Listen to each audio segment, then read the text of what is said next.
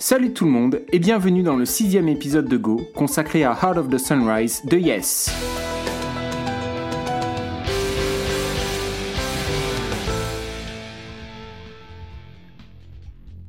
Dans le dernier épisode, je vous expliquais qu'il n'était pas nécessaire d'avoir un déluge de notes à la seconde pour faire un bon morceau de musique progressive. Mais sans voiler la face, parfois, c'est quand même pas mal lorsque le déluge s'abat sur nous. Dans le tout premier épisode, je vous expliquais que l'on tomberait probablement un jour dans du prog pur et dur, et ce jour est arrivé, puisque nous allons parler aujourd'hui de Heart of the Sunrise de Yes, dernier morceau de l'album Fragile, quatrième album studio du groupe, publié en 1971.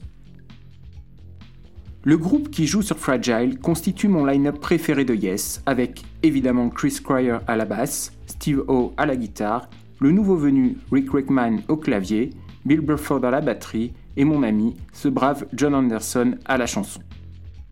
John, dont j'ai cordialement détesté la voix pendant près de 15 ans, entraînant Yes avec l'eau du bain par la même occasion. Mais les choses changent, et un jour, j'ai eu l'illumination et j'ai enfin compris ce que l'on pouvait trouver à ce groupe et à ce chanteur. Les fidèles de la post-clope le savent, je n'abandonne jamais en musique et essaye autant que possible de ne jamais m'enfermer dans un jugement définitif. Officiellement, Heart of the Sunrise est crédité aux seuls Bruford, Squire et Anderson, même s'il semble assez évident que Rick Rickman a contribué à son écriture, au moins pour les parties de piano classiques.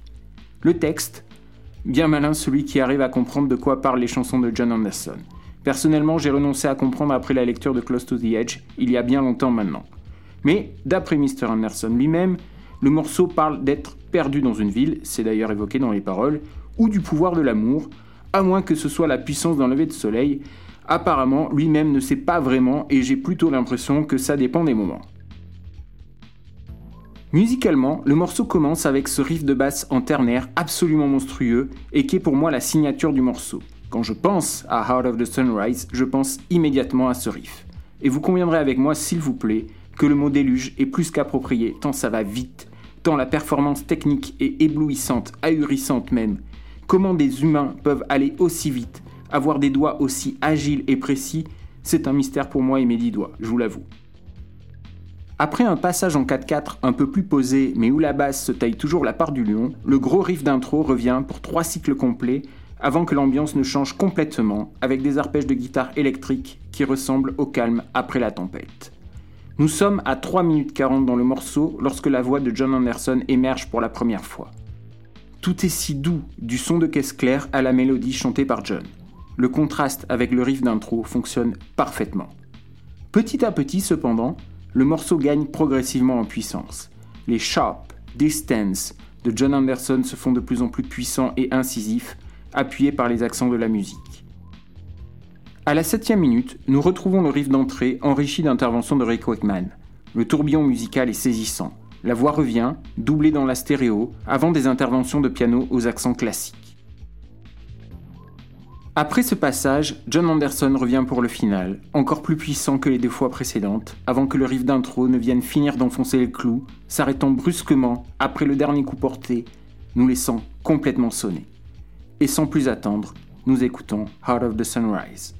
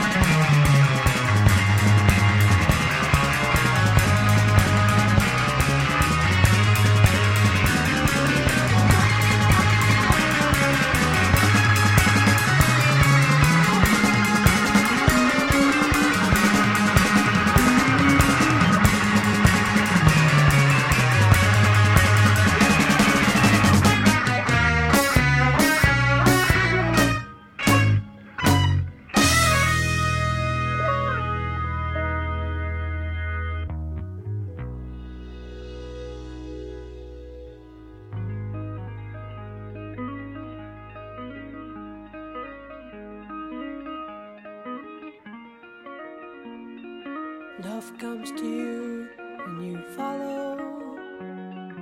Lose one arm to the heart of the sunrise. Sharp distance. How can the wind with its arms all around me? Lost on a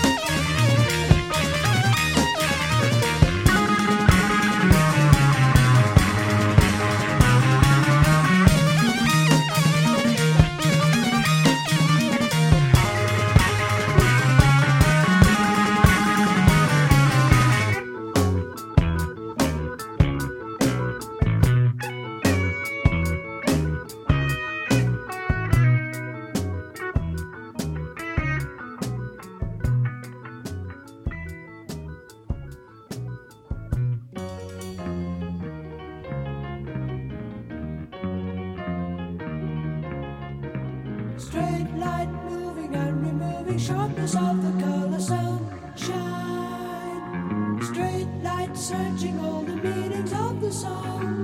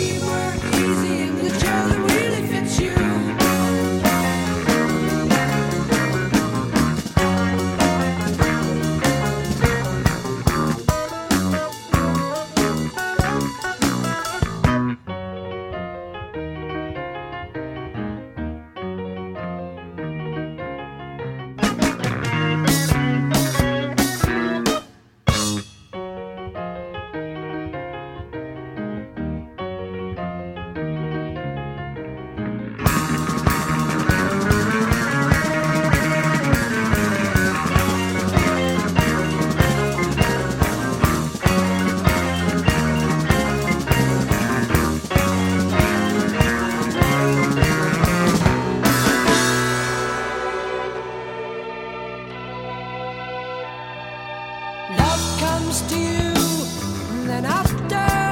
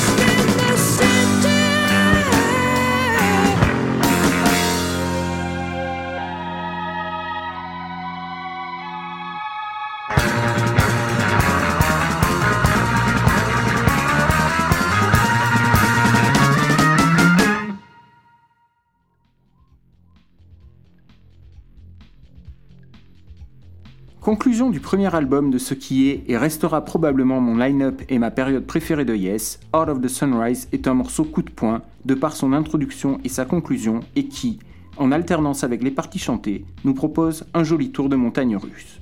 On ressort de là malmené, comme l'on pourrait l'être dans le tambour d'une machine à laver. Cependant, et ce que je vais dire est purement subjectif, j'ai l'impression que ce morceau n'est pas autant aimé qu'il devrait l'être.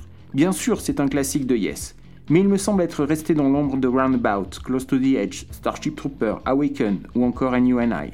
Peut-être que ce n'est qu'une mauvaise impression, mais c'est quelque chose que j'ai toujours un peu regretté à titre personnel. Quoi qu'il en soit, malheureusement, après ce génial Fragile, Anderson, Bruford, Howe, Squire et Wakeman n'enregistreront qu'un seul autre album, l'exceptionnel Close to the Edge, avant le départ définitif de Bill Bruford pour rejoindre King Crimson. Peu de temps après, ce sera le départ de Rick Wakeman, avant un nombre incalculable de retours et de nouveaux départs. Finalement, tout au long de la carrière du groupe et jusqu'à son décès, seul Chris Squire sera un membre permanent de la formation et nous ne saurons jamais ce que ces cinq-là auraient pu nous offrir comme autre merveille s'ils avaient décidé de rester ensemble. Je vous invite, évidemment, à écouter ce très bel album qu'est Fragile dans sa totalité, et si possible, dans le meilleur des mondes, à poser l'aiguille de diamant sur le vinyle, chose que je n'ai malheureusement pas encore pu faire moi-même, mais je ne perds pas l'espoir d'un jour tomber sur l'album chez un disquaire, puisque, pour ça aussi, je n'abandonne jamais. N'hésitez pas à m'écrire si vous avez des corrections ou des remarques à formuler, ou des suggestions à me faire, que ce soit pour améliorer le podcast ou proposer des morceaux. Merci à toutes et à tous, et à bientôt pour un prochain épisode de Go.